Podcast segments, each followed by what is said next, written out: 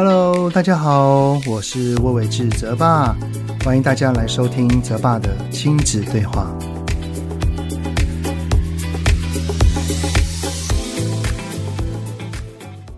Hello，你们好，欢迎收听泽爸的亲子对话，我是亲职教育讲师魏玮志泽爸。上个礼拜呢，是不是上了六天的班呢？我们的孩子哈，他也上了六天的课，有没有觉得一整个礼拜好漫长啊？而且呢，这一天的补班补课还不是为了这个礼拜哦，而是为了下下个礼拜的双十连假。所以呢，在这个星期一的早上哈，准备要出门的时候，我家两个啊就在那边大喊说：“哦，好累哦，怎么感觉都还没有休息够，然后又要去学校了？”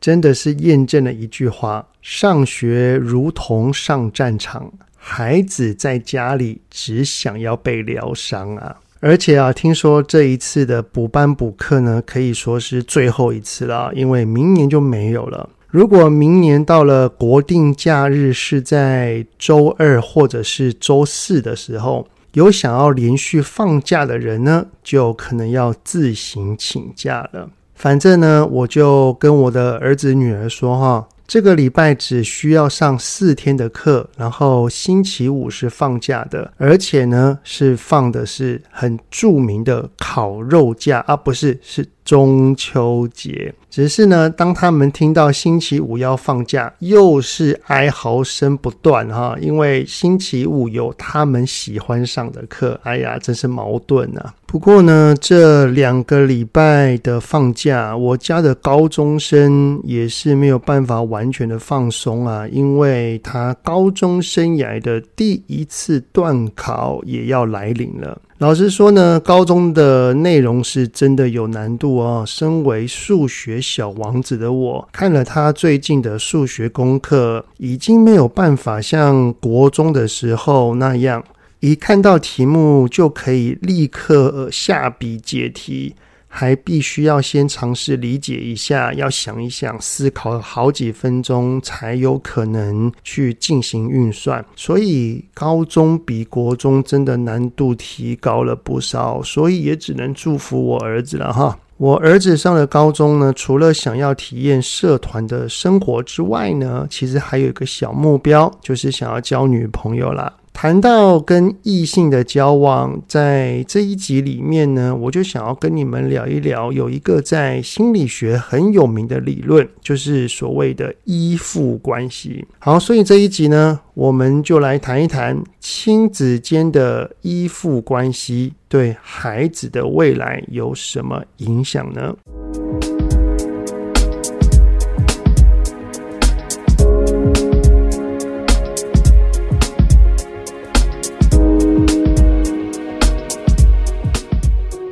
最近我跟有一位好朋友聊天啊，我们就聊到学生时期的交友状况。没有想到聊着聊着，却发现我们有一个共同点，就是我们在学生时期心中会羡慕那一些人缘很好的人。不过呢，我们在经过几次的尝试之后，也明白我们是真的做不到，因为我们都是属于被动交友型的人。有的时候呢，我们好像有属于在某一个团体里面，但是却也能够感受到，在这个团体里面，似乎有我或没有我，并不会有太大的差异。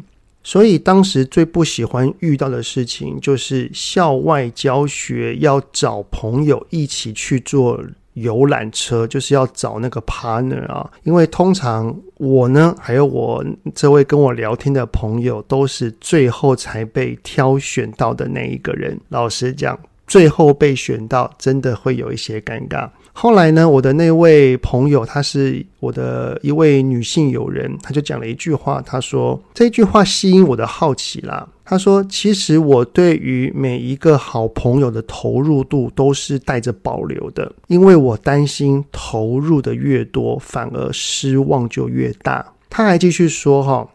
有几次，我觉得跟某位好朋友的感情可以更加深入的时候，就会对于对方的一切很患得患失，非常在意他的举动。只要对方有一些不太理我，我就会很焦虑，而且也会担心会不会贴得太近，给对方有压力，让他反而会害怕，然后跑走。所以，我跟每一个人都会保持着一个适度的距离。我听到他这么说，我就接着问：那你从以前的男朋友到现在的老公，是不是其实也偶尔会有着相同的想法？然后呢，我的那位女性友人就说：诶，对耶。最后呢，我就再问他：那我问你哦，你在很小的时候有没有这么一个人，你很渴望跟他有很紧密的关系，但是当你想要靠近时，他的反应，还有他跟你的互动，却让你失望了，让你对于关系不再带着信任。然后我朋友想了一想，然后就回说：“哎，有哎。”然后我就说：“这个人是谁？”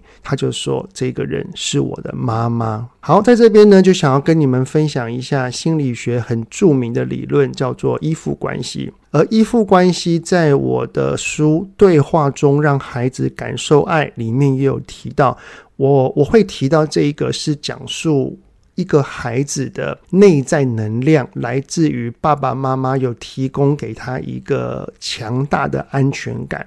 依附关系呢，是由一位心理发展学家他设计出的一个陌生情境试验。研究人员呢，他先请妈妈带着一岁多的幼儿在游戏室里面待了一会儿哈，然后就请妈妈短暂离开。离开的时候呢，由另外一位陌生的研究人员照顾孩子一段时间，借此观察孩子在妈妈离开后。以及妈妈再回来的时候，这个孩子反应有什么，导致出三种婴幼儿的依附关系。而第一种是最棒的，也是安全感最足够的，叫做安全依附关系。大致的行为就是妈妈在的时候，孩子能够安心的探索跟玩乐，但是妈妈一离开的时候，孩子会表现出适度的哭泣，一段时间呢是可以被安抚的，然后也可以跟研究人员玩一些简单的游戏。等到妈妈回来之后呢，便会马上笑着回应，或者是扑着扑过去去抱着妈妈。等到情绪恢复之后，还有可能继续刚刚的游戏。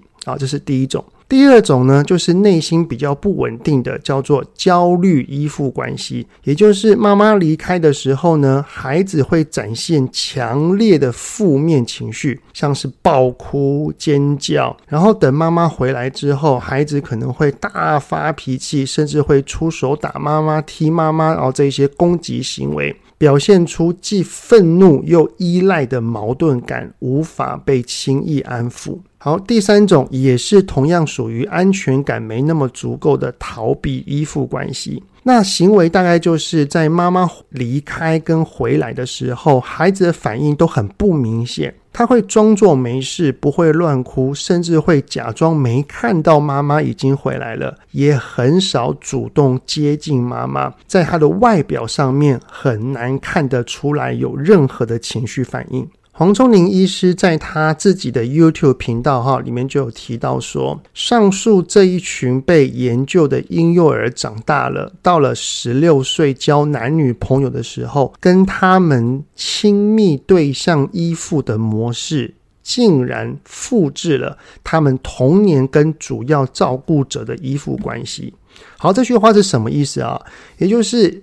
安全依附型的孩子长大了之后，面对自己的亲密对象，分开的时候会想念、会难过，但是依然可以独立完成自己的事情。然后两个人再次相遇了，当然小会小小的该一下，那个丢一下，撒娇一下，不过依然很亲密，然后关系是健康的。至于焦虑依附型的人呢，跟亲密对象相处的时候，哦哟，你侬我侬，不过在分开的时候却会显得非常的不安。如果对方不回电、不告知行踪，就会生气、暴躁或者是焦虑。程度大的，甚至会夺命、连环抠，甚至是攻击的行为。诶，有没有发现我的那位女性友人就很符合焦虑依附的模样？哈。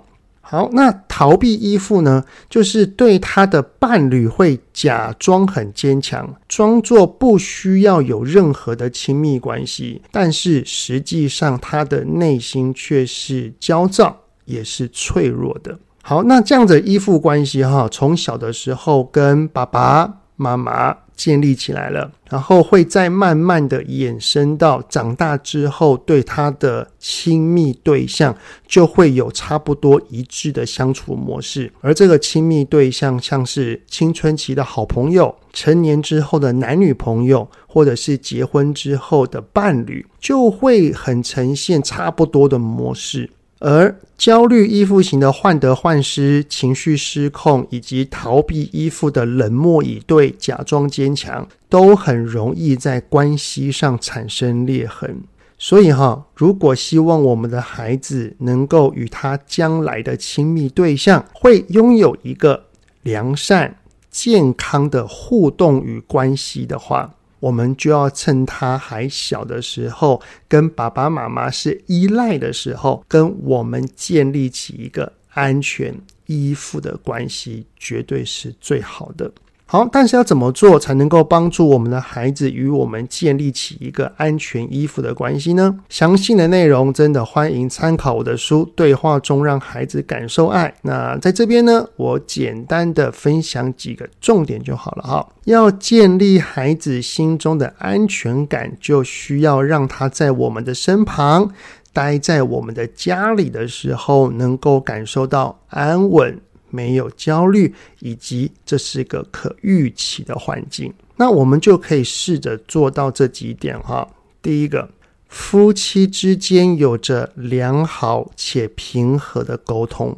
如果有意见不合，例如关于在教养上面的观点不同的时候，我们不要在孩子的面前争执或争吵，尽量避免。有意见不同之处，我们可以趁孩子不在或者是睡着的时候，再好好的讨论就好。而夫妻之间要有一个良好的沟通，一定是平时就在累积的。有兴趣的都可以听我前面的一些集数，里面都有提到所谓的夫妻沟通。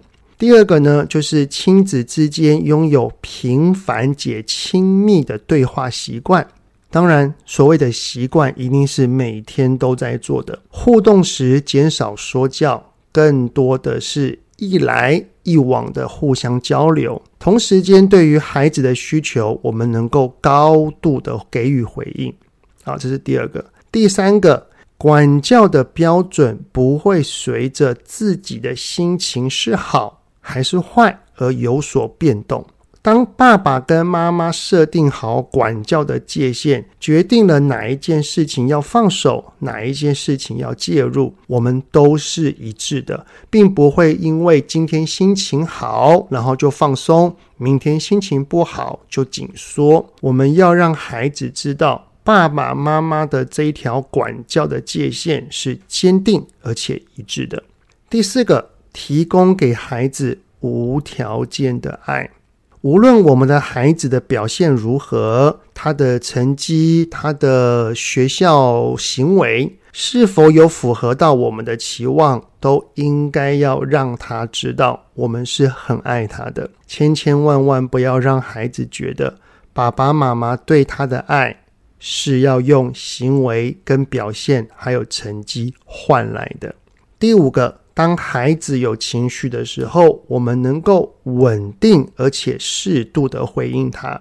毕竟啊，孩子的情绪其实是在传达内心深处未满足的需求。于是呢，当孩子有了情绪，我们能够适度且稳定的回应他，孩子便会感受到。爸爸妈妈，你看到我了，你很重视我，你是很关心我的。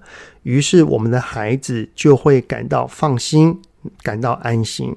那要办到这一块，爸爸妈妈的情绪稳定度也绝对是要高的。好的，如此哈，上述的五点就会让孩子的内心具备强大的安全感，因为有跟爸爸妈妈建立起很棒的安全依附关系。等到孩子在我们的身旁，他的独立性、他的自主性越来越高、越来越强的时候，他也慢慢长大了。面对他将来的亲密对象，像是他的好朋友，像是他的男朋友、女朋友，以及他成年之后他的所谓的伴侣，一定也可以建立起健康的关系跟互动哦。所以啊，孩子在我们的身旁，真的能够给他一个好好的无条件的爱跟安全感，其实就是非常非常足够了。我在我上一次的新书分享会上面，其实就有提到哈，爸爸妈妈当然所要替孩子尽的责任是很多的，但是我身为爸爸，我只有一个感想，就是希望我的孩子在我的身旁能够感觉到爸爸是爱他的。他长大了之后，有一天回过头来去想一想，我这个当爸爸的，就会觉得，哎呦，我有这个爸爸真好。我觉得。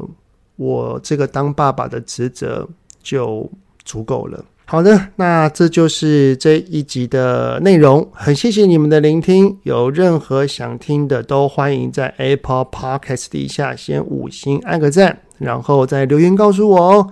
泽爸的亲子对话，我们下次再见喽，拜拜。